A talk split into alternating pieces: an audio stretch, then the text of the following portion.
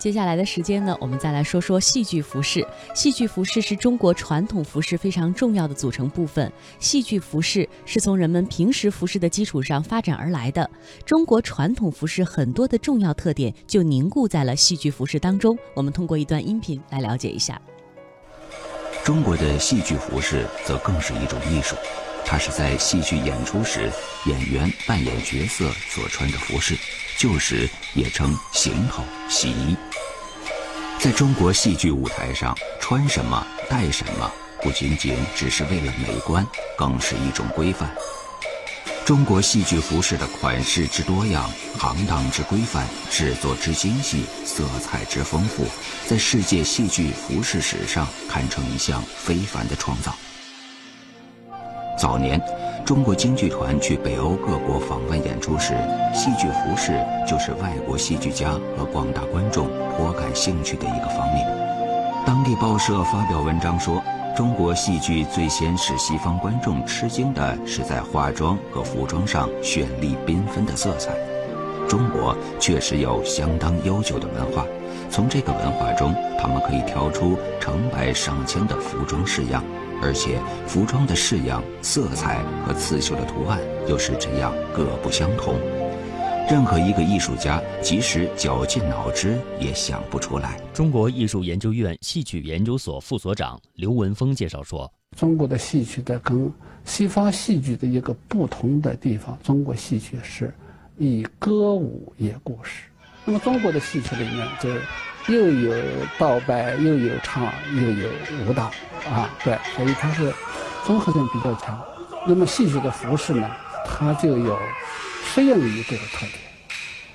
嗯，第一要不能妨碍表演；第二呢，它要要这个有类于歌舞，还有一个要美观。你比如这个水袖，它就是为了哎表演起来了漂亮好看，所以。把生活中的这个袖口呢加长，所以我们看到戏曲的比生活中的服装美化。中国戏剧是一种扮演艺术，服饰在戏剧表演中发挥着十分重要的作用。我们可以设想，倘若没有精美的服饰，能有那么精妙的戏剧表演吗？倘若没有铃子，没有蟒与靠，没有水袖，戏剧不知该有。多么逊色！今天探究戏剧服饰渊源的重要性已被越来越多的专家学者所重视。二零零六年，苏州剧装戏剧制作技艺被首批列入了国家级非物质文化遗产名录。麦望馆抄教本古今杂剧的发现，是我国戏剧史上一件惊天动地的大事。它也是我国古代最大的一部戏曲总集。麦望馆是明朝藏书人赵其美的藏书室名。麦望馆抄教本古今杂剧共收录了元明杂剧二百四十二种，其中一百零二种附有穿冠。这些穿冠详细列出了杂剧各折出场人物的穿戴、化妆和应拿的道具。因此，麦放馆抄教本古今杂剧的发现，也为人们研究戏剧服饰创造了良好的契机。戏剧服饰是在戏剧的起源与发展中逐步表现出来的。追溯中国戏剧的源头，可以追溯到远古时期带有强烈图腾巫术色彩的原始祭祀乐舞。在原始人粗犷神秘的舞蹈中，戏剧开始蹒跚学步。野性的动物装、怪异的神怪装、质朴的人装等原始戏剧服饰，也随着原始舞蹈而出现了。汉代混杂于百戏的拟人、拟兽、拟神表演，不断地推动着中国戏剧及其服饰的发展步伐。到了唐代，娱乐性的角色扮演渐渐成熟了。出现了两个固定的戏剧角色，这时的角色定义跟角色不同，它是根据演员在戏剧中的分工所确定的类型，于是就出现了城市化的戏剧服饰。到了宋代，杂剧角色增加到了五个，戏剧服饰的类型特征也更趋明显了。从一些出土的宋金时期墓葬的壁画上，我们依稀能看到那一时期戏剧服饰的模样。中国艺术研究院戏曲研究所副所长刘文峰介绍说：“最有名的就是陕西洪洞的那个过圣寺的那个壁画，那你那个里面形象就是比较清楚了啊，比较清楚。它里面就是以宋代的。”服饰，特别是官员，它就是宋代的那官员的那种扮相；那个下层的老百姓就是宋代宋代的那种这个一般老百姓的那种扮相。但是它有，东西也不完全是生活当中的。比如说，当时就有借借单的这种面部的化妆，哎，弄一个鼻这个白鼻鼻白鼻子的啦，弄一个黑眼圈啊。它就是有，就是一个脸谱的一个雏形。宋金戏剧还没有真正退出历史舞台，元杂剧、明杂剧便相继登场了。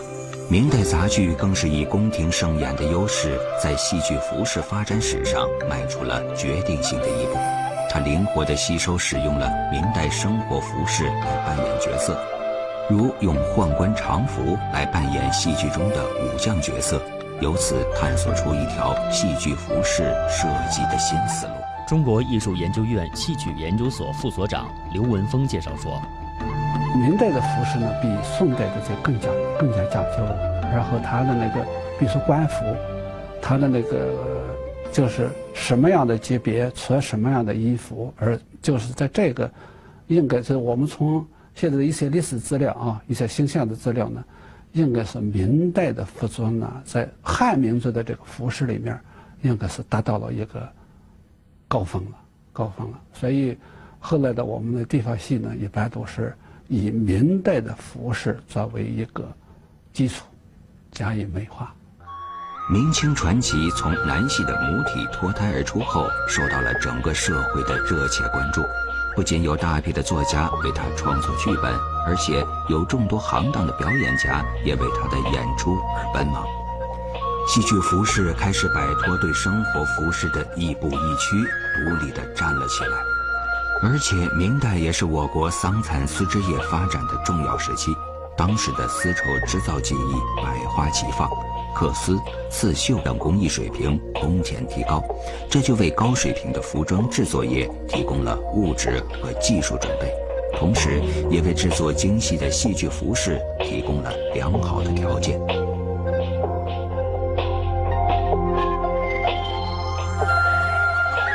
清代乾隆五十五年，四大徽班进京演出，促进了京剧这一大剧种的飞速发展。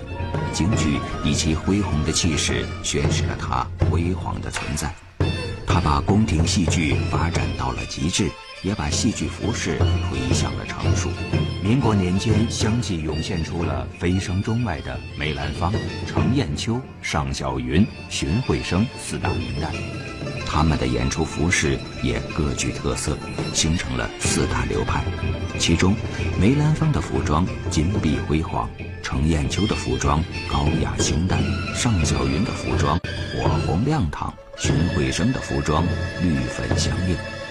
这些五彩缤纷而富有特征的戏剧服饰，不仅为戏剧表演增添光彩，而且也逐渐成为人们所欣赏的一门独立的艺术。自明清以来，苏州一直是丝绸和棉布的主要产地。苏州的刺绣更以其技艺精湛而闻名海内外。凭借这两大优势，苏州的剧装制作具备了全国其他城市所无法比拟的优势。敬请收看《剧装戏剧制作技艺》下集。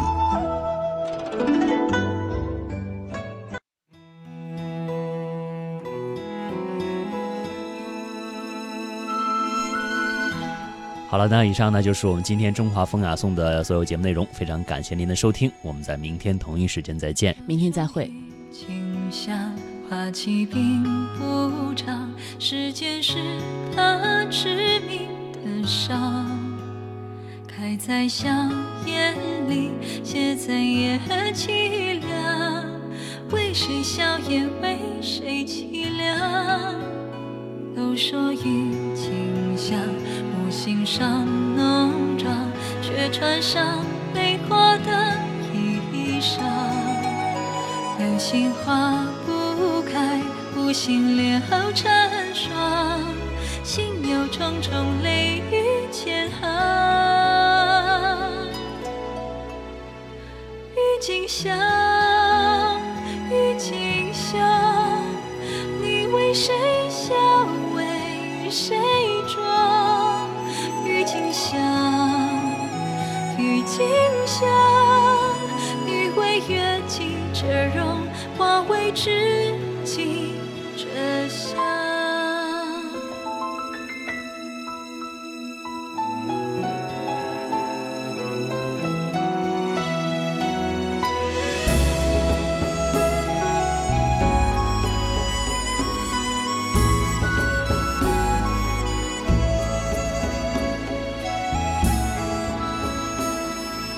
都说郁金香，花去也芬芳，温情冲破冰冷的墙。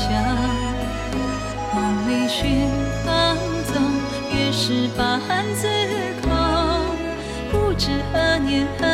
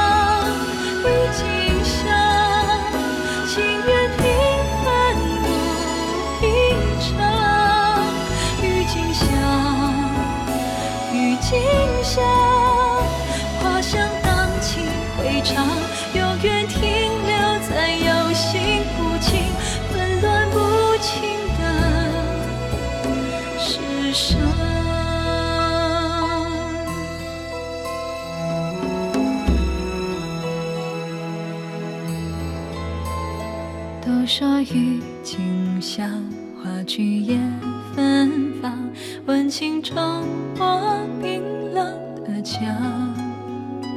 梦里寻芳踪，别时把恨自空，不知恨